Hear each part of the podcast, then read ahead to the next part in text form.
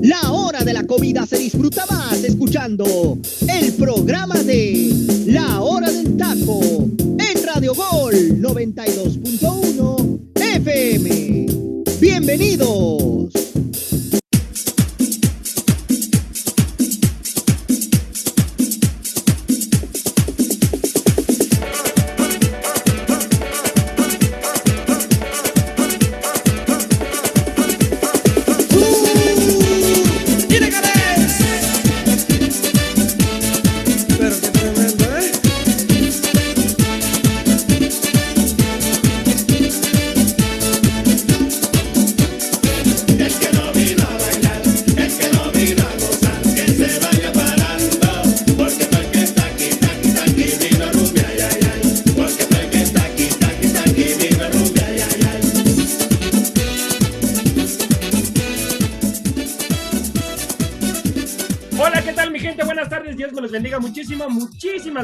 Estar aquí con nosotros en un programa más de la hora del taco. Los invito a que bajen la aplicación de Radio Gol 92.1 de FM y estén al pendiente de toda nuestra programación. Buen provecho a los que están disfrutando de sus sagrados alimentos. eh, y gracias, muchas gracias por estar al pendiente de la hora del taco. Los invito a que sigan, sigan nuestras redes sociales. Nos encontramos como la hora del taco oficial, tanto en Facebook como en Instagram. En YouTube también nos encontramos como la hora del taco oficial y en Twitter también, mi gente, por favor, estén al pendiente. Muchas gracias a todos los que estuvieron también al pendiente en la hora del taco sabatina, nuestro primer programa. Muchas, muchas gracias, de verdad. Dios me los bendiga muchísimo. Y tenemos casa llena el día de hoy. Estamos todos los de la hora del taco. Elenco, elenco extraordinario, elenco maravilloso, muchachos, que sin ustedes no sería, no sería posible todo lo que hemos logrado. Gracias, muchachos. Muchas gracias por su dedicación y por su empeño. Y comienzo por presentar a Saguito, hermano. ¿Cómo estás? Dios te bendiga. Buenas tardes, hermano. ¿Cómo andas? Hola, ¿cómo estás, mi querido Joserra, compañeros? Vámonos rápido con el, con, con el saludo porque somos aquí. Vení- 24 sí, hay casa llena, hermano. Nos llevamos dos horas de programa. Sí, No sí, sí, vamos, vamos ahora con el petardo menor de todo Radio Gol y es que tengo que hablar de Freddy Gol, hermano. ¿Cómo andas? Hola, ¿qué tal. José Ramón? Muy buenas tardes a todos. Primero que nada, pues muy contento, hermano, de compartir micrófonos nuevamente con todos ustedes. Ya estamos aquí, pues, eh, preparados para hablar de todo. ¿Cómo? No, no, no, tú sigue, tú sigue. ¿Qué, qué iba a decir, Jiménez? Ah, que, sa- que saludos a Querétaro. Saludos, sigues, saludos. sigues enamorado, hermano, contrólate. No, ya, todo Dios. tranquilo, hermano, todo tranquilo. Este, y bueno, pues vamos a darle porque bien dice Luis Roberto, hay casa, de, hay casa llena y si no, vamos a aventarnos aquí como 50 minu- los 50 minutos en puros saludos. Ah, sí, ¡Ánimo! hermano. y a darle, hermano, porque hay mucho de qué platicar. Hay que darle, hay que darle. Arturito, hermano, ¿cómo andas? Buenas tardes, gracias por estar aquí. Hola José Ramón, ya listos aquí para hablar de lo que nos gusta y nos apasiona el fútbol. Y me da gusto estar aquí con casa llena, con todos ustedes, compañeros, compartir con Jimmy y todos ustedes, compañeros. Gracias. Gracias, Arturito, gracias por estar aquí. Ahora vamos Compa- con. Compartir con Jime y los otros güeyes. No, yo también ya soy güey, acuérdate. es que Luis Roberto ya le dio esa connotación, mi gente. Ay, Luis aire. Roberto, Luis Roberto, eres un desastre, hijo mío. Pero bueno, vamos ahora con el teacher, Cineros. Teacher, ¿cómo está? Buenas tardes, gracias por estar aquí. ¿Qué pasó, mi estimado José Ramón? Muchísimas gracias por esa cálida recepción. Estamos, casa llena, hasta se me hace raro. Casa Sobre todo que esté teacher. Arturo, Sí. ya van dos más seguidos de Arturo. Sí. Aquí andamos, bueno, aquí andamos. se va a acabar No, el estamos mundo, cuidando ¿eh? porque de- acuérdense que aunque no venga, yo los estoy vigilando siempre. Sí, cálmate. Tengo Ojo cámaras satelitales en todo el mundo, los sí, veo. Brother. Sí, sí, sí. Eh, Es lo que, fíjese, eh, mi gente que nos escucha, eso es lo que pasa cuando uno abusa del alcohol.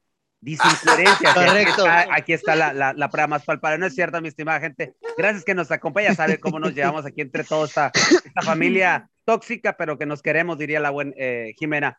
Eh, un gusto estar aquí con ustedes en una emisión más de la hora del taco. Síganos en nuestras redes sociales, como bien dijo José Ramón. Hoy jueves por la tarde tenemos el Instagram Live, que no, se, les, no se les olvide, no se les olvide, ahí seguimos en el Instagram Live. Hay por ahí de las eh, 9 tiempo del centro de México, 7 del Pacífico, por ahí va a haber alguna sorpresita, temas interesantes que, que, que platicar, recuerden eso. Y el sábado pues nos vemos en el Facebook Live en la hora del taco sabatina.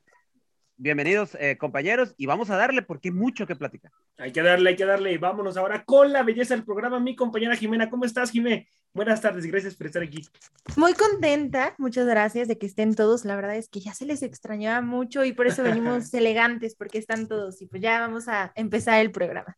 Vamos a darle, vamos a darle ahora a presentar el petardo mayor de todo Radio Gol. José Luis, hermano, ¿cómo andas? Dios te bendiga. ¿Cómo andas? Ah, compañero, muy bien. Me hizo, gente me hizo una señal no decir. Ya realmente, no sé si te, no sé si te lo mencionó mi papá, le mandé despensa, me llegó el cheque, hermano, de la grandeza que me das de comer cada día para que veas que un poquito grato, para que te siga alimentando.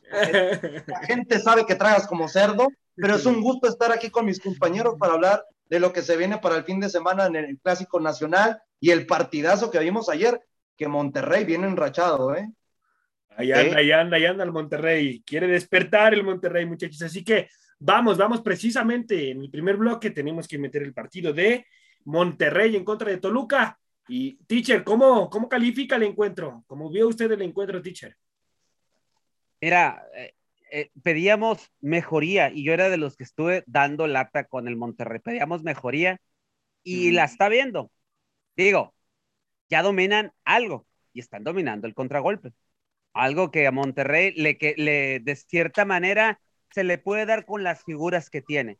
Ahora vemos un Rogelio Funes Mori que lo hizo bien, anotó y asistió. Eh, una media cancha que vuelvo y repito, creo que eh, junto con la media cancha de América son de las medias canchas que están dando de qué hablar en este fútbol mexicano.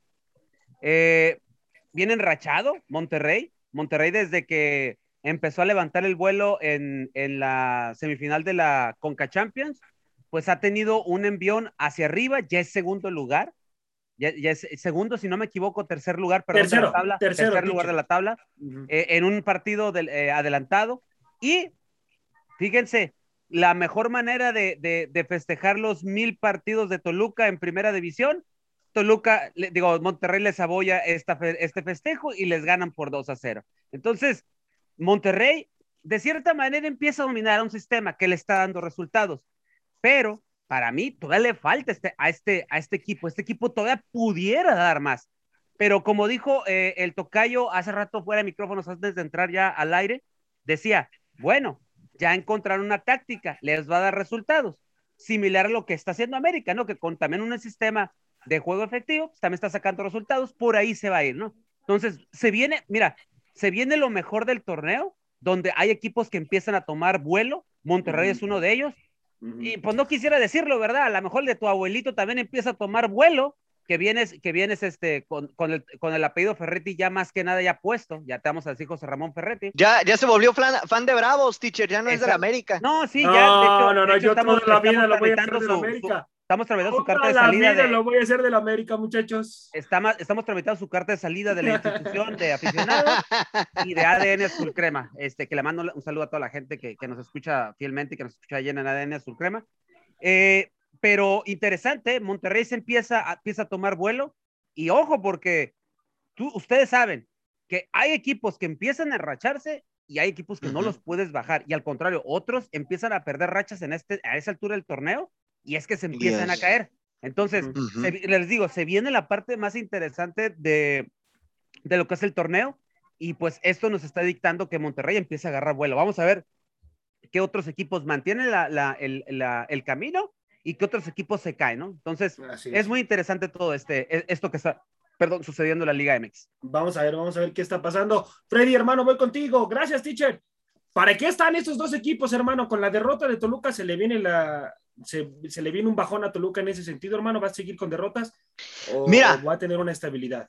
Mira, yo, yo lo había comentado con anterioridad que este Toluca lo que me preocupaba era que arrancaba bien, pero poco a poco como que veía que se, que se caía. Ayer lo que sucedió contra Monterrey, Toluca a mi punto de vista jugó muy bien. El Mm. tema está en que no las clavó y Monterrey aprovechó las que tuvo, ¿no? Por otra parte, a, Toluca le anulan un gol que a mi punto de vista no era fuera de lugar, o sea, yo no sé qué marcó el árbitro. es otra de las cosas que, sigo sin comprender en qué momento eh, se tiene que ir al bar, en qué momento no, porque bueno, ayer la verdad es que en esa jugada era para haberla revisado más a fondo, no lo hacen como tal, y bueno, Rayados eh, pues tiene la fortuna de, llevarse ya el, el resultado. Y cabe nada más recalcar, digo, para la gente que, que, se pregunta el por qué se jugó el día de ayer el partido entre Monterrey y Toluca y Antier, el partido de Bravos contra San Luis, pues bueno, más que nada, aquí fue un tema de televisoras. El partido de Antier entre Bravos y San Luis fue un adelanto de la fecha 14 y el partido de ayer fue un adelanto de la fecha 11 que se va a jugar ya este fin de semana por el tema del acomodo de los calendarios. Está un poco complicado de, explicar porque sinceramente pues la, liga ahí hace lo que quiere, ¿no? Pero pues ese fue el motivo por el cual se jugaron ayer y antier estos dos partidos. Eh, fueron adelantos de, de la fecha 11 y 14. Y bueno, pues eh, ahorita en este momento, pues Monterrey se enracha de, buena forma y pues vamos a ver cómo le va el Toluca, ¿no? Ahora que, tiene este escalabro eh, frente al conjunto regiomontano. Eh, perdón, tu liga, mi Freddy, siente tu liga, hermano, por favor. perdón, José Ra, que interrumpa, pero la liga no decide quien decide son las televisoras. Las televisoras, correcto, teacher. Discúlpame. Qué, sí, es desastre, ¿no? O sea, e, e, eh, partidos de, de, otras jornadas que se están jugando ahorita por, por arreglar otras situaciones y otras transmisiones. O sea, no nos hagamos. Oye, oye, teacher, ahorita estamos así. Imagínate cuando se lleva a cabo este famoso torneo en 2023. Ay, no quiero saber. ¿Cómo se va a acomodar todo? O sea, imagínate. No, imagínate la, copa, la Copa Oro, hermano, no sé cómo le van a hacer. No, bueno. ahí, pero bueno. Pero bueno, vamos a ver qué es lo que sucede. Con, con el nivel mostrado hasta el momento, Luis Roberto, voy contigo, hermano de Monterrey. ¿Ya lo podemos poner como candidato al título, hermano? No, pues es que eh, el Monterrey en el papel es, es, candidato al título antes de que empiece el torneo, simplemente ve la plantilla que tiene y, el poder económico es, pues es, es, brutal lo que, lo que hay en el Monterrey, ¿no? Eh, lo veníamos y el techo lo apunta de manera demasiado correcta.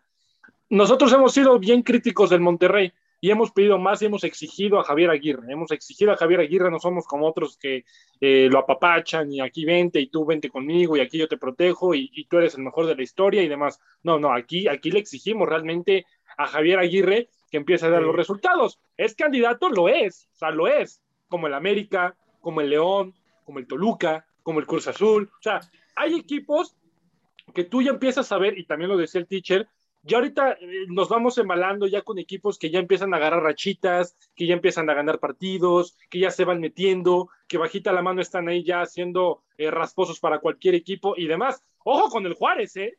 Porque de verdad, yo me quedo con lo que sucedió con el Atlas la temporada pasada, que después de ganarle el partido sobre la mesa al América, el Atlas se fue, pero para arriba, ¿eh? Vimos otro Atlas.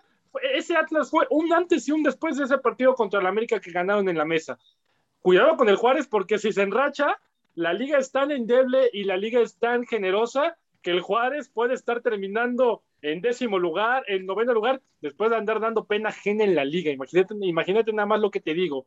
Eh, fuera de todo eso, el Monterrey, obviamente que es candidato, no es mi candidato número uno, no es mi candidato número uno, pero sí es un serio candidato a poder ganar el título, sobre todo por cómo viene jugando ahora. Javier Aguirre tiene que saber otra vez llevar a este Monterrey en los siguientes partidos, ser igual de ofensivo, tuvo 17 tiros en el partido del día de ayer, es un buen número, es un buen número para el poderío ofensivo que nosotros pedimos y exigimos. Entonces, está bien, simplemente que los partidos vayan siendo igual de parejos e inclusive, yo concuerdo con el teacher, este Monterrey tiene para dar muchísimo más. Sí, Oye, José Ram, perdón que te interrumpa, pero a mí lo que me sorprendió es realmente el Toluca. Porque venir de ganarle al América, de dar un buen partido, de haber exhibido al América, de ser un equipo muy sólido que se vio muy fuerte, pues ahora contra Monterrey lo padeció todo totalmente. ¿eh? Lo dominaron por completo el primer tiempo al equipo de Toluca. Ahí ya lo comenta ahorita mi compañero Luis Roberto, 17 disparos a, no todos directos a portería, no todos directos a gol, pero el primer tiempo la primera llegada del equipo de Toluca Seria fue hasta el minuto 45, 46 del primer tiempo. Entonces, también, ¿qué pasó con el, Toluca? Que, porque eso cambio de este fin de semana pasado, de que le gana al América, que se muestra muy bien, y al final el conato de bronca que también se hace, ¿no? Ahí con Rubén Sagüez, el jugador este, este, que la baja de una manera muy elegante, el jugador de Monterrey, se me olvidó su nombre, pero pues, ¿qué pasó? ¿Qué pasó con el equipo de Toluca que venía muy sólido, muy fuerte? Entonces, este, también es de llamar la atención, ¿no? Lo que está pasando con Toluca, porque era el segundo de la tabla. Así es, así es. Voy contigo, José Todavía lo es, todavía es el segundo. así es. Sí, no, no le afectó tanto la derrota, pero... Aquí yo lo que yo no entiendo es qué partido vio el tocayo. En serio, no me queda claro. Porque el Toluca dominó en llegadas a portería, fue dominante para factor Andrada. Entonces, desde el primer minuto. El primer, el, primer tiempo se lo llevó Toluca. Llegó al minuto 41 y fue un error defensivo del Toluca que aquí yo veo que es una, ¿cómo se llama? Cuando se dice es tu propia medicina. ¿Por qué? Una cucharada. Exactamente, una cucharada de tu propia medicina. Gracias, Freddy, por complementarme. ¿Por qué lo digo? Porque le pasó lo que sucedió el fin de semana, que el América dominó, dominó, dominó, pero no pudo concretar las que tuvo. Ahora le sucede al Toluca jugando de visitante contra un equipo de Monterrey que Andrada tiene siete tapadas, siete atajadas en el partido, para que nos demos cuenta que decimos, no, es que Monterrey lo alabamos tanto y algo. La verdad, a mí me sorprendió más lo que hizo Toluca que lo que hizo el mismo Monterrey. Y dense cuenta, un gol de los dos que concreta, igual de contragolpe. Algo que ya está afianzando en el funcionamiento Javier Aguirre del equipo de Monterrey, que solamente va a jugar a contragolpear, aprovechar los espacios y le ha resultado contra equipos realmente que se puede decir que son candidatos al título, porque dense cuenta, le ha ganado a Cruz Azul, le ha ganado a Tigres y le ha ganado al mismo Toluca, que lo estamos mencionando en este debido momento. A mí me sorprende que en serio haya llegado tanto el equipo de Toluca y ni siquiera una oportunidad haya podido concretar. Para esto contrataron a Andrada y por eso yo creo que va a ser factor este portero para que el mismo equipo de Monterrey pueda llegar a las instancias finales del fútbol mexicano. Y compañeros, tranquilos, sí, tres victorias consecutivas, pero a Monterrey se le debe exigir el campeonato con esta plantilla. No, por supuesto. no sirve de nada que vaya ganando y ganando y que termine primer lugar del torneo si no va a conseguir el título. La verdad, no sirve de nada. Así es, así es. Voy contigo, Jime. ¿Ponemos a Toluca como candidato al título, Jime? Aún aunque haya tenido muchas llegadas y, no, no pudo concretar las que tuvo. Ay, pues todos tienen un mal partido. O sea, creo que la, derrota del Toluca realmente se dio por varios factores. A mi parecer, el arbitraje fue bastante localista. Creo que hay faltas que, no se marcaron bien. sí, no, además, lo de Andrada cuando sale y, va directo al jugador de Toluca, o sea, para mí realmente no debió ser tarjeta amarilla porque va directo, o sea, era el último jugador. Entonces, ese tipo de situaciones. Toluca generó, sí, Jared eh, se equivoca en, la jugada de gol de, de Rayados de Monterrey, pero fue un partido muy bueno, o sea, Toluca no dejó de demostrar, tampoco es que vimos un Toluca bastante diferente al de los otros partidos, entonces sí, es candidato al título, eh, sigue teniendo los mismos puntos que el América, segunda posición, o sea, realmente hay que tenerlo en cuenta y no perderle la vista porque se va a poner muy cerrado por los encuentros que vienen, porque Toluca va a tener rivales que sí le pueden dar por lo que ha demostrado, eh, pues exigencia, ¿no? O sea, creo que sí podría ganarlos, igual Rayados y América. Entonces, creo que esa, esa tabla ahí se va a mover bastante y va a estar muy interesante. Y fíjate, fíjate, comenta, comenta lo de Jared, o sea, cómo hay una equivocación. Cuando hace unos días era el héroe, era el héroe y era, era un partidazo, era, el, central que ya estaba casi, o sea, me explico, estaba casi en Europa, ya casi lo ponían como un héroe. Bueno, y, pero, yo, he seguido, yo he seguido a Jared y sí ha tenido muy buenos partidos, o sea, o sea y desde la temporada pasada. Pero, pero eso le puede pasar a todos los jugadores. Exactamente. a, lo que, a lo que voy, Tocayo, todavía no terminó el comentario, a lo que voy es, así es nuestra liga en, un, partido son los mejores y en otro partido son los peores. Yo por eso les decía cuando estábamos analizando el América Toluca, yo les decía, el América no por eso es el peor equipo, cuando hace unos días era el más grande y etcétera, etcétera. O sea, es el momento en el cual a cualquier equipo le puede pasar. Completamente. Mira, y otro, otro ejemplo, por ejemplo, teacher, es el de Viñas, cuando jugó contra el equipo de Mazatlán. Este, de Mazatlán, el toro Viñas, y hasta tú lo comentabas, es el Viñas que quieren ver así fuerte, contundente, que realmente le mete competencia a Roger, a Henry, y después, ¿qué le pasó contra Toluca? Se desapareció. Entonces, de repente, ¿cómo hay esos cambios? Increíbles, ¿no? Y, es correcto lo que mencionas. Yo creo que, yo creo que algo que le ha ayudado mucho a Jared Ortega en esta temporada es que le trajeron un, un central de confianza, alguien con quien se pueda acomodar realmente si quiere salir a proponer a los tiros de esquina y todo eso, como es Oscar Venegas, futbolista colombiano que ya ha jugado en las segundas división de su liga. Mira, jugaba en la Liga Colombiana B y ahorita que está jugando con el Toluca está siendo un futbolista fundamental y lo está, lo está ayudando demasiado en la manera de defender y en los tiros de esquina complementar para liberar esos cubre, espacios. Cubre muy bien las zonas. Y que pueda meter goles. Otra cosa, eh, que yo le mando saludos al pollo de Nebraska, que muchos lo conocen aquí, como el teacher, que dice que Monterrey no tiene orden. Yo he visto el orden más completo desde que llegó Héctor Moreno, ¿eh? Sí. Héctor Moreno le, ha dado un equilibrio, me parece. La sí, no, es un equilibrio sensacional. Si de por sí César Montes era bueno, y luego con Estefan Medina y Sergio Vegas, el futbolista chileno que pertenecía al Mazatlán.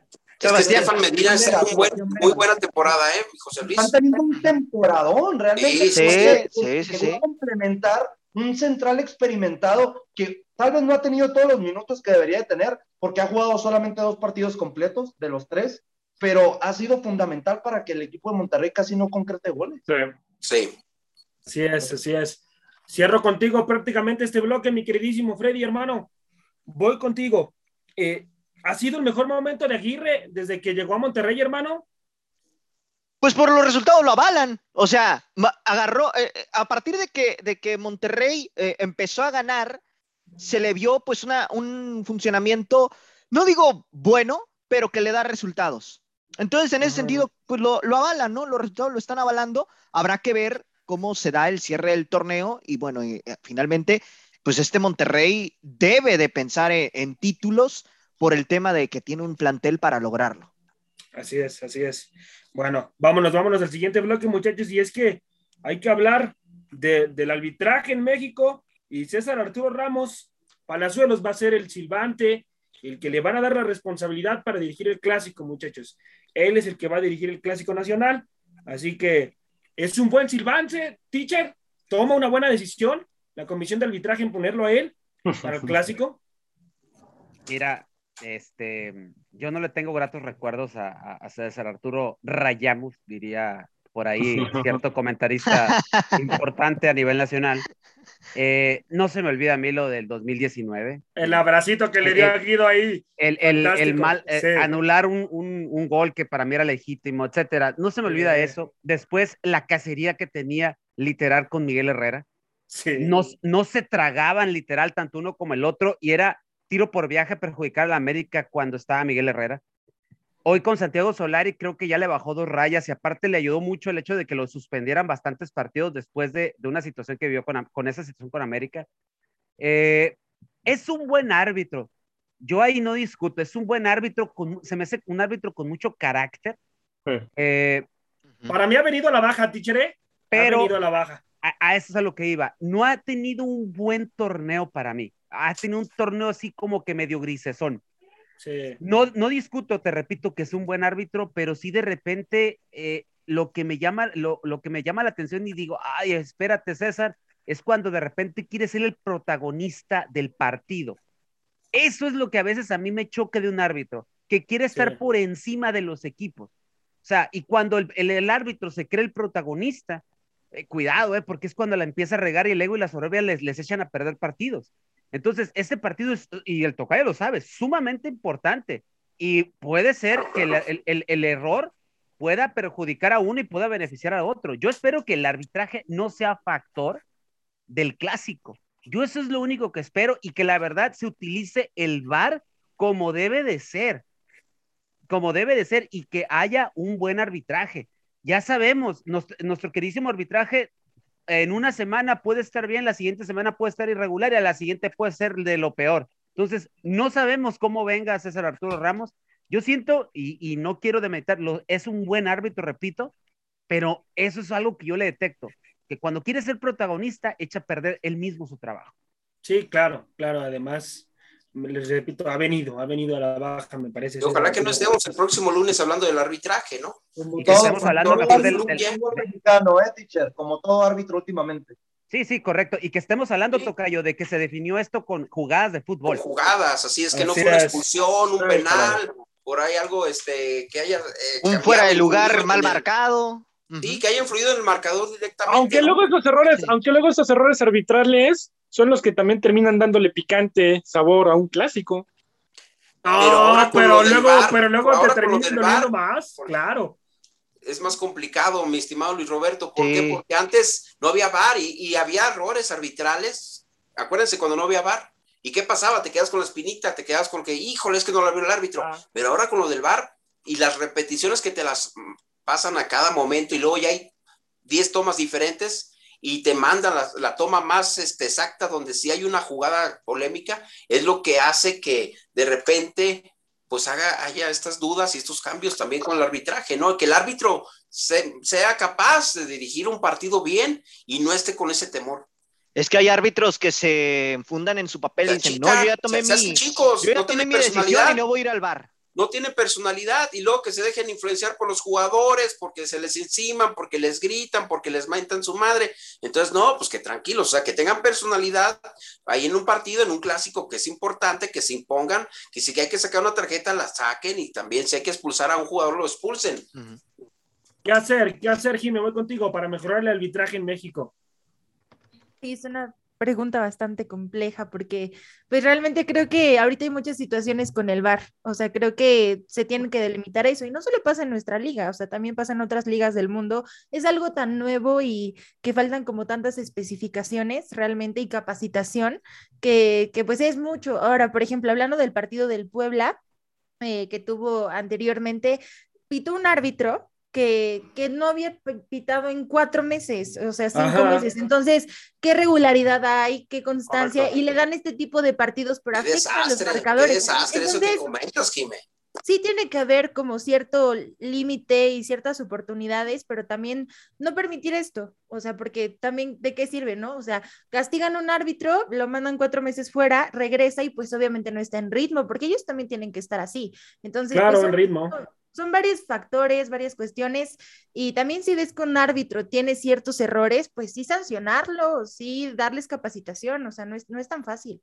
Sí, poner, Bueno. poner castigos severos. Acuérdense del arbitraje el día del clásico regio. Cómo, Ay, cómo sí. obstruye el, el mismo árbitro. Y, y que la regla te dice, O- a- muy a El pesar de partido eso, de el cuenta. O el partido de ayer, el gol del Toluca. Lo ayer, sí. sí, sí. ¿Eh? El gol del Toluca estuvo lamentable. Y luego lo peor, muchachos, es que luego se equivocan los árbitros aún y yendo al bar. Eso es lo más No, preocupante. pero lo es peor de todo es que aquí ni siquiera lo revisaron. Eh, Eso, eso es lo que más Sí, preocupa. es increíble. Es, es como, por ejemplo, ya la regó el árbitro central. Dice, bueno, ya pitó un penal que no era penal. Va al bar. Todo el mundo piensa, bueno, en el bar se ve bastante claro que se equivocó. Llega Regre- y cuando y llega, marca. regresa y dice, no, que siempre penal. Dices, pero ¿cómo es posible? Se acaba de ir al bar.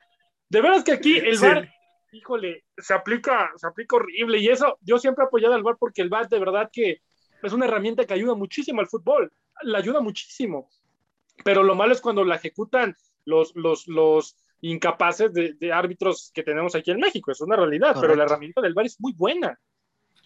Eh, voy con- gracias, hermano. Voy contigo, José Luis, hermano. ¿Qué reglas, qué reglas quitarías tú, hermano, de, de lo, de lo que está mostrando ahorita la Liga Mexicana? ¿Las quitarías que piensas que no sirven y pondrías otras que mejorarían eh, la, la misma liga, hermano? Eh, ¿Qué principalmente yo quitaría la regla esa de lo sucedido en el clásico regio, ¿no? Oye, tú debes tener un perímetro de donde va la circunferencia del balón, donde se esté dando el recorrido, tú tienes que tener yo creo un mínimo de espacio de unos 3 a 4 metros. ¿Por qué? Porque lo vimos que un- el segundo gol de Monterrey, para dar ejemplo a la gente que no, que, no, que no vio el partido o no sabe de esta situación, el segundo gol de contragolpe del equipo de los Rayados de Monterrey contra los- el equipo de los Tigres cae por una obstrucción del árbitro que es imperdonable. ¿Por qué? Porque sabes que el mismo Nico López, el diente López, se abre sabiendo él es zurdo. Tenía que abrirse fuerzas de ese lado para abrir la, la posición de balón y poder filtrar el balón a ya sea a cualquiera de sus compañeros.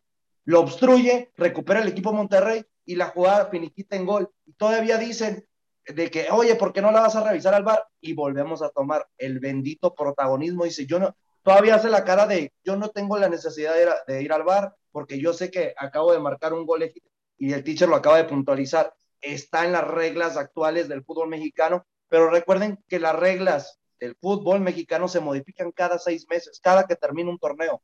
No hay un, no hay un reglamento que te diga, así se debe manejar, así se debe de establecer. No, no lo hay. Realmente, tú dices, oye, pero no era de esta manera la, la regla esta. No, ya cambió. En seis meses todo puede pasar en el fútbol mexicano. Eh, y, y, una vez nos lo dijo Ramón Rizo, que lo tuvimos aquí. El fútbol europeo tampoco no está muy lejano del fútbol mexicano. En términos generales, para mí el VAR vino a arruinar el fútbol. Sí, vino a dar justicia, es otra cosa, ¿no? Porque eh, legítimamente a veces. Le quitó la esencia, José Luis, a mi punto de vista, hermano. Ay, no, yo no creo eso, le eh. quita, le quita Sí, ese protagonismo, no, le quitó el esa protagonismo, de claro. Es que la regó, la regó el árbitro. Sí. Porque la verdad a mí me gustaba más ver, y con todo respeto, ahorita que se viene un clásico, ver al América perder por un gol que tal vez no debió ver valer, pero ¿por qué? Porque teníamos algo de qué hablar. Claro. Teníamos algo que picar. O Teníamos algo que, porque, o, es que o porque, injustamente o perdió. porque ya picó este, en la raya, no sabe si entró o no entró el gol. Exactamente. Y- Anteriormente teníamos pues, esa crítica, ese punto de vista Sí. de cada uno de que no, es que para uno sí era. Ahorita que el VAR te facilita todo, todos decimos, sí, tenía razón el árbitro, tenía, es que sí se debió haber revisado. ¿Tú qué sabes que se tenía que revisar? Ese Sí, es el claro. punto. Ese es el punto. Para mí realmente vino a arruinar esto del bendito VAR, el fútbol. Vino a quitar no, no, no. muchas cosas para mí, pero por- volvemos a lo mismo, por lo legítimo, por lo correcto, el VAR se está dando a notar. Lamentablemente en México, como en muchas partes del mundo, no se sabe utilizar. Aquí lo que yo no entiendo, que la gente que implementa el VAR no debería tener un manual y tenerlos al tanto del cada cambio que está sucediendo con este tipo de reglamentos. Por supuesto, por supuesto, concuerdo contigo, hermano. Estar ahí con el manual en el cuchitril y estar vigilando qué es lo que, qué es lo que se tiene que hacer. Eh, Luis Roberto, cierro contigo, hermano. ¿Estabas un poco inconforme con lo que estaba diciendo José Luis? Es que, es que sabes qué es lo que sucede. Sí. No es tanto que haya arruinado el VAR, sino los árbitros arruinan al VAR. Porque si no sabes tú ejecutar al VAR, entonces estás arruinando la idea. La idea es maravillosa. La idea del VAR es maravillosa en toda la extensión de la palabra. Yo nada más les pregunto a ustedes, ¿cuántas injusticias en el fútbol se hubieran evitado si hubiera existido el VAR en ese momento? Les digo una, Brasil 2014. Roben, vamos al VAR. No hay, el, el penal es claro que no hay penal. Ya si Era quitan- penal, hermano, si era penal. No, Con no, más justicia que hubiera marcado penal. no, Con más no, justicia. No, no, no, no, no, no, yo No, no mí- en el recuerdo del no era penal porque sí le toca el tobillo. No, Ese es el problema. No, no, no, yo nada más puse, yo nada más por poner un ejemplo del VAR, pero hay jugadas también puntuales recientemente que dices tú, en una final, O la de México-Panamá, hermano. en la de México contra Panamá, por ejemplo, o sea, Siento ¿cuántas que es la picardía del fútbol, ¿no? Para eso se prepara un árbitro, no ocupa ayuda de alguien. Entonces, No, pero es que, no, sencillo, no, no, pero qué sencillo es estudiar para ser árbitro, sabiendo que voy a tener a dos alcahuetes atrás de una cabina que me van a estar resolviendo cada trabajo. no, no, no, No, no. para ¿Sabes que- qué? con toda la expresión de la palabra para la gente que nos escucha, que chingue su madre el arbitraje. ¿En serio? No, no, no, hay, que depender, hay que depender, hay que depender de la- hay que depender del bar entonces. No, No, no, también, ¿sabe por qué no? también solo hay que Porque- comentar que es una evolución tecnológica que tiene el mundo y que tiene el deporte y que la tecnología Correcto, también ya tenía correcto. que llegar. Exacto, Y nos guste o exacto. no, Está llegando, pero no se está utilizando de la manera indicada. ¿no? Pero es hablando. culpa Es del que no están Pero es que capacitando no es a, los, a la gente culpa- para utilizarlo. Ah, En pocas A ver, palabras, pero, a ver, compañeros. que tenemos por Pero, árbitros. o sea, mira, y qué bueno que ya me encanta cuando se meten varios, varios, así. Jimena y Saguito. Tanto les encanta decir ahí de que es que la tecnología es la tecnología. A ver, hermano, antes de tú llegar a pisar la cabina del bar o la casetita donde vas a ver la jugada reflejada que te piden revisar, tú- por tu criterio, tu inteligencia, lo que tú te debiste ver capacitado para ser árbitro, ya tu punto de criterio tiene que valer, y más que los que están atrás de la cabina, por encima de la tecnología. La tecnología es una ayuda, una ayuda que te ayuda a complementar tu conocimiento como árbitro, cosa que la gente ha dejado de hacer. Realmente, date cuenta que cuánta gente entra el gol. Se han vuelto comodines. ¿Por qué crees? que hacen Los árbitros Es se decir, pegan al- la mano- al- la mano al- ¿por qué crees? para ver si no se equivocaron. A ver, tengo que ir a revisar algo o lo doy por gol. Hasta piden ayuda del maldito bar. A ver, Ese ¿por qué crees? maldito ¿Por qué crees? problema. ¿Por qué crees que, o por qué creen ustedes que, el- que el VAR se inventa? Con V, no con B, esa lo sabe perfectamente Arturito. El VAR con V. El, el VAR, el, VAR, el VAR se inventa precisamente por los errores que ha habido. Oye, hay, hay muchos errores arbitrales. O sea, no podemos permitir Es que, esto en hermano, nadie, nadie está discutiendo el que el VAR sea una herramienta para ayudar al árbitro. El problema es de que lo perjudica más. Exacto. Sí. exacto. No, no, Él solito, sea, él solito se perjudica. Es que a ver, Sí, No, no, no, es sí. ¿Se acuerdan la primera vez que se utilizó el VAR en el fútbol mexicano? Yo me acuerdo a la perfección. Sí, el Atlas día Para Veracruz. los americanistas. Atlas Veracruz, ¿no? No, hermano, estás ¿O malísimo. en cuál dices? ¿O en cuál la dices? Primera, la primera final donde realmente se establece un VAR. Ah, final, te entendí primer partido, por eso. No, no, la primera final. Ajá, órale, órale. establece el VAR, pero bien modificado como se utiliza en el fútbol europeo. Porque dense cuenta, sí, el primer partido lo dijo bien el Freddy, pero no se utiliza más que la casetita, la pura cámara. Ujú. Pero cuando se usa la cabina, que se empieza a usar todo lo, lo restablecido por el VAR, se utiliza en el Cruz Azul América. Ajá. Sí, sí, sí. sí. Ahora, es la yo- ya- primera ya para- final que se le da la oportunidad. Y mira, gracias a Dios no se utilizó el VAR para interferir en cosas arbitrales que pudieran perjudicar a cualquiera de los dos equipos. Mira, ya rápido Pero- para terminar este tema y que nos vayamos, que nos vayamos a corte. Rola, Es que tú, Sí. así, Ah, ya a- eres a- a la tú, a tú, tú, José Luis, tú lo comentas y bueno, perfecto. Pero es que sí yo entiendo que el árbitro en México y en el mundo se capacita para eso porque es su trabajo, lo entiendo a la perfección. Pero el humano es humano y el humano a veces comete errores y el criterio del humano no siempre está correcto. Ahí es cuando entra la herramienta del VAR, porque te está ayudando, porque el humano lo com- comete errores. Y pasa en la NFL, pasa en las grandes La ligas, que a veces cu- cuando hay un balón suelto y toca el, el piso, eh, no, a veces que el, el ojo humano no puede ver ese tipo de jugadas. El VAR, Claro, claro. No, Es que quiero que lo que- que- mira, es que no sé si no me estás entendiendo o soy muy idiota para explicar, hermano. Ese es el punto. Pero lo que yo te trato de decir es de que sí, la tecnología, obvio, puede complementar al conocimiento del árbitro que tiene que haber adquirido por algo estudia para ser árbitro. Pero no siempre vas a depender de ello. Y el problema es que en el deporte llamado fútbol, el árbitro se ha hecho dependiente Pero del ahora, VAR. te voy a decir no, otra no, Por cosa. eso No, dejen tocas hablar a el Jimé, tema de dejen la hablar a NFL, Jimé. Te lo complemento y estoy totalmente de acuerdo porque una jugada puede eh, como finiquitar un partido, pero aquí el problema del fútbol mexicano y en términos generales a nivel internacional es que el, el árbitro se ha vuelto baquetón, deja que el árbitra, que el VAR Sí. haga todo el trabajo. Pero, pero también, espérense, no hay regulaciones también de en qué jugadas los jugadores pueden pedir revisión, porque ¿qué no pasa? Que hay una jugada y de repente empiezan, Así es. no, no, no, no voy a jugar hasta que revisen, que revisen. ¿Y qué pasa? El árbitro tiene que ir a revisar la jugada, aunque él ya hi- hizo un dictado y, y dijo, nos determinó esto. Entonces, estamos hablando de, de cosas que todavía no se determinan, que son nuevas y que se tienen que modificar. También ese es un punto importante. Los jugadores El hacen lo problema que es que ahorita estamos discutiendo por esto, Jimena, y para el otro torneo ya no vamos a estar hablando de ese mismo tema, te lo puedo asegurar. Ah, sí, pero. Y es que lo que comenta, lo que comenta Jimé tiene toda la razón. En la NFL, ¿qué se revisa? Se revisan los intercambios de balón, las posesiones y los touchdowns. El único que se revisa. Sí. Si hubo un golpe. No hay un orden en el VAR, realmente aquí en el ¿qué es lo que fútbol- se tiene en el que fútbol revisar? Tendría que haber, en el fútbol tendría que haber lo que dice Jimé. ¿Sabes qué? En el bar vamos a revisar penales, faltas, tarjetas y goles. Es lo único. Sí. Ya Es que realmente, con, to- con, con todo respeto, y la tecnología nos va a ganar tarde o temprano, donde no vamos a ocupar un árbitro central, se los puedo garantizar. los árbitros. No, Se los no, puedo- no, no, se no. van- Pero la tecnología falla, compañeros, también, como me falló a mí también. ahorita. Ah, ¿sigues aquí? Aquí sigo, aquí sigo, compañero. Estoy escuchando las, hablado, lo que están no comentando. no por eso. Es que sabes qué, le falta personalidad también al arbitraje, José Luis. Correcto, correcto. Les falta personalidad al, arbitraje. perdido la personalidad. ¿Por qué crees Han que se ha perdido?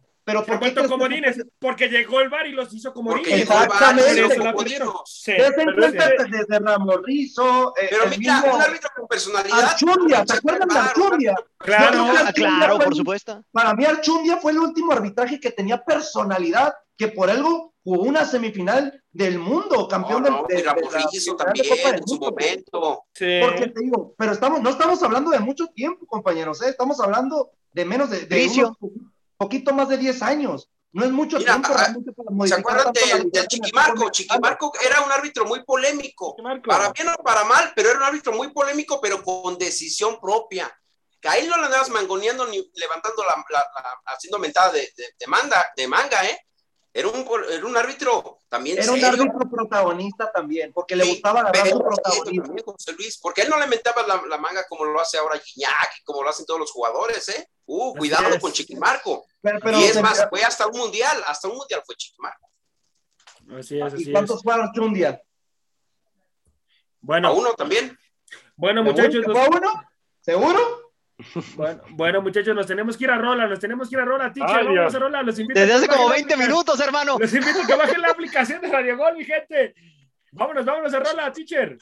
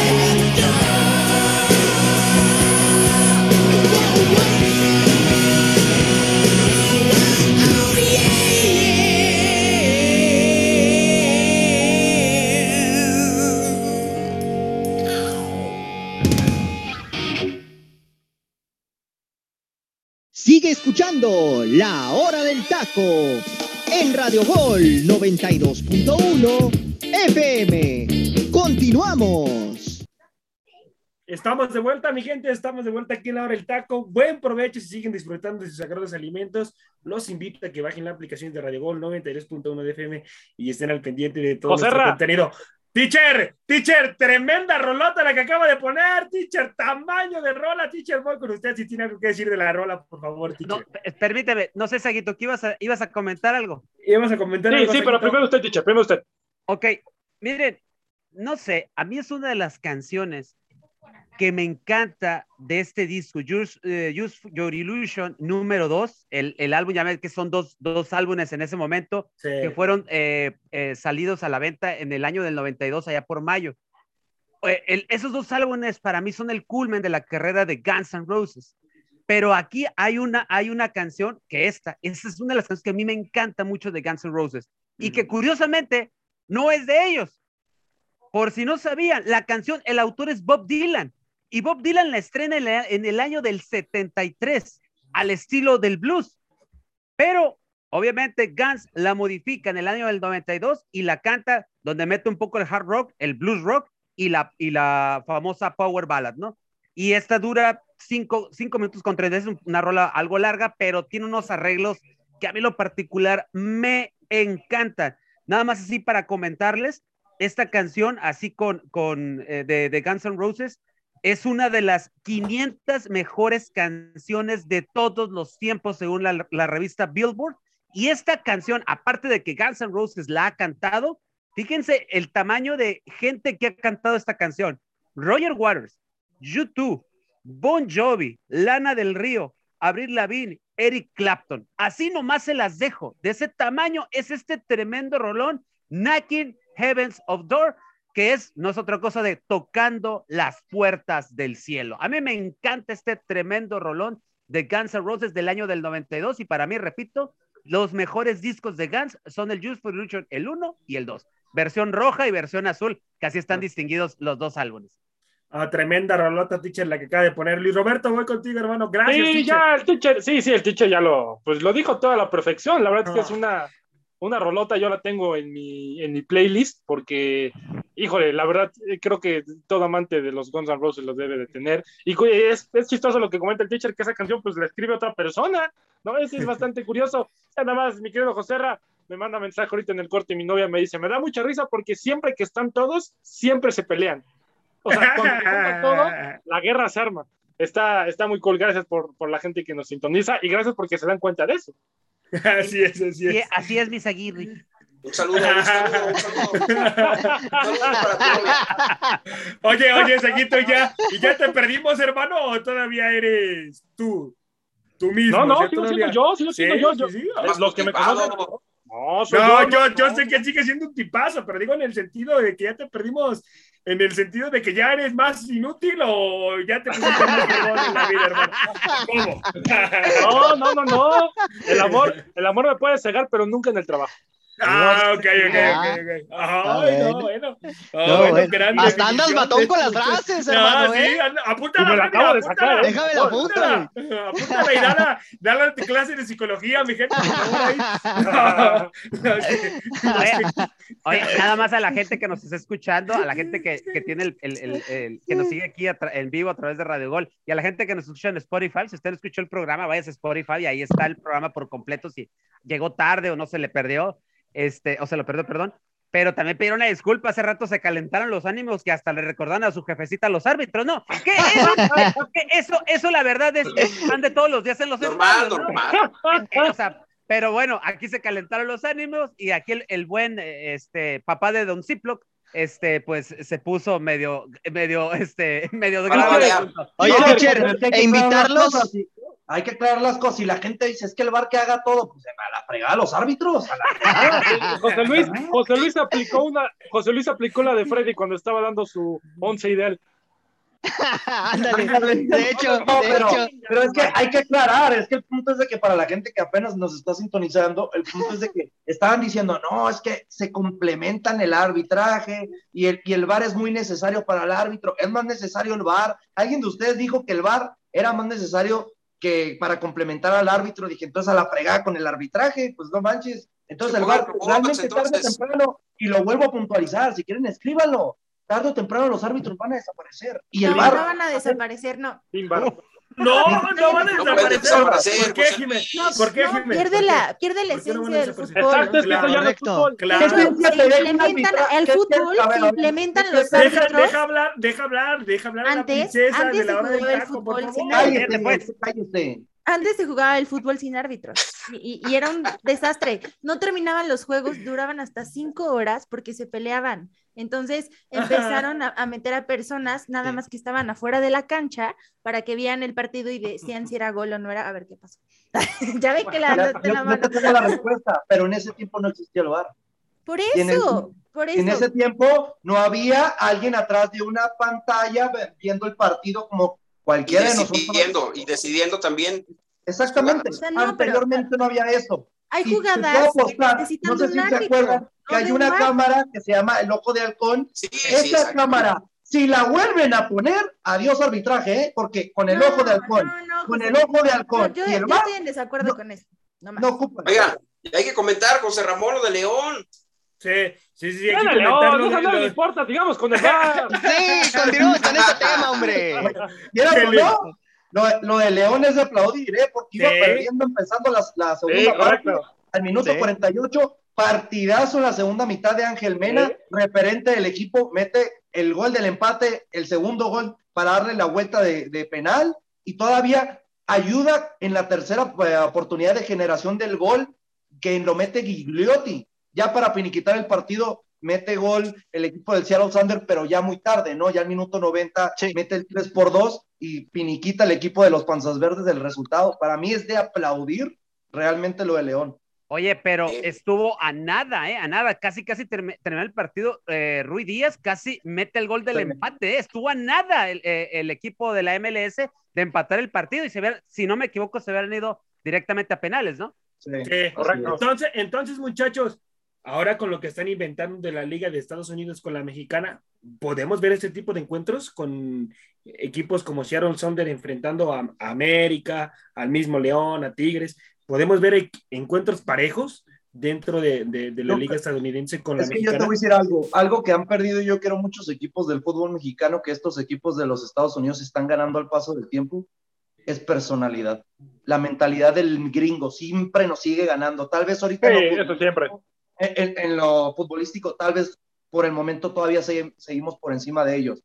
Pero a mí lo que me sorprende muchísimo es que no sé si vieron al finiquitar el partido, el técnico Smitzer, que es el, el técnico que le ha dado dos campeonatos en la historia al Seattle Sanders, eh, a mí me, me- me asombra cómo le está llamando a cada uno de los futbolistas la atención, de que tú fallaste esto, tú me fallaste Sí. en lo otro. Eso es de puntualizar, ¿eh? Que eso no lo tienen los técnicos en nuestro fútbol No. mexicano. No. Se callan y No, siguen indicaciones no. los jugadores, Pero José Luis. no, acá en el fútbol mexicano justifican, En justifican. México tú pierdes y el, y el técnico es el primero que sale con la cara viendo hacia el piso. Ese es el problema.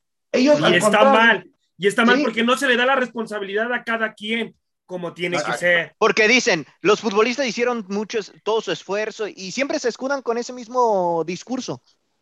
Como una vez mi abuelito Tuca Ferretti dijo, ¿no? En una conferencia de prensa, dijo el Tuca, yo pongo, yo pongo el diseño del juego y mis jugadores son los que mueven la pelotita. Y yo hoy no, no se acordaron de jugar fútbol, no lo hicieron bien. Y es cierto, es cierto lo que dijo el Tuca en ese momento. Pero cada quien tiene su responsabilidad, como dice Freddy también. Y Dentro del y- y campo, ya- los jugadores son los que deben de ejecutar. Pero aquí les pongo un- una pregunta interesante porque les puedo asegurar que ninguno va a concordar. Sí. ¿Quién tiene más responsabilidad, el técnico o los futbolistas? ¿no? Los jugadores. El técnico. Para, jugadores. para Ay, mí no un es que- 50-50. No, él no. El técnico. Quiero ver cómo se matan solos. El técnico arma el cuadro. El técnico arma el cuadro. Yo quiero que se maten. Es que mira, ahí te va, José Luis. El Para mí es un porque está al mando, 50-50. bye. El técnico decide quién juega, pero ya del que campo los jugadores Exacto. El técnico es el que pone la estrategia y los jugadores son los que la ejecutan. Pero si los jugadores no la quieren ejecutar, también es responsabilidad del entrenador poner el orden, hermano. Da porcentajes, Freddy. 50-50 para mí. Para mí tiene Es más que también para mí es un jugador. ¿eh? 50-50, porque a ver, Para mí yo les pregunto algo. A ver, yo, yo, yo, yo les planteo rápido una situación y, y- Ah. porque ya tenemos poco tiempo. Cuando Sí, se le gana, y, y tengo el ejemplo bien, bien presente de que platicamos esto, cuando se le gana a Alemania to- en el Mundial Sí. de 2018 cuando está Juan Carlos Osorio. No, Sí. no fue Juan Carlos Osorio, fueron Con los, los jugadores. jugadores.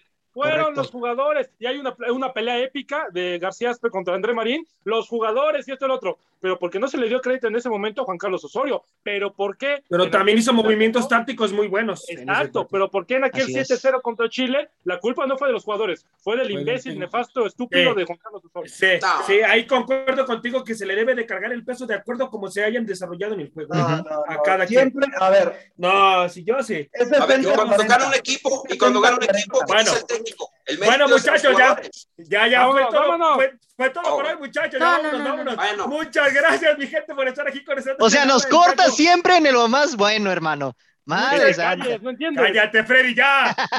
bueno, mi gente, eso fue todo aquí en la hora del taco. Dios me los bendiga. Vámonos, teacher, vámonos. Hasta la próxima.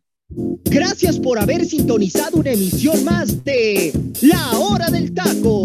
Recuerda que de lunes a viernes nos puedes escuchar en punto de las 2 de la tarde hora centro, 12 del Pacífico, con la mejor información, tema, debate, polémica, análisis y mucho más a través de Radio Gol 92.1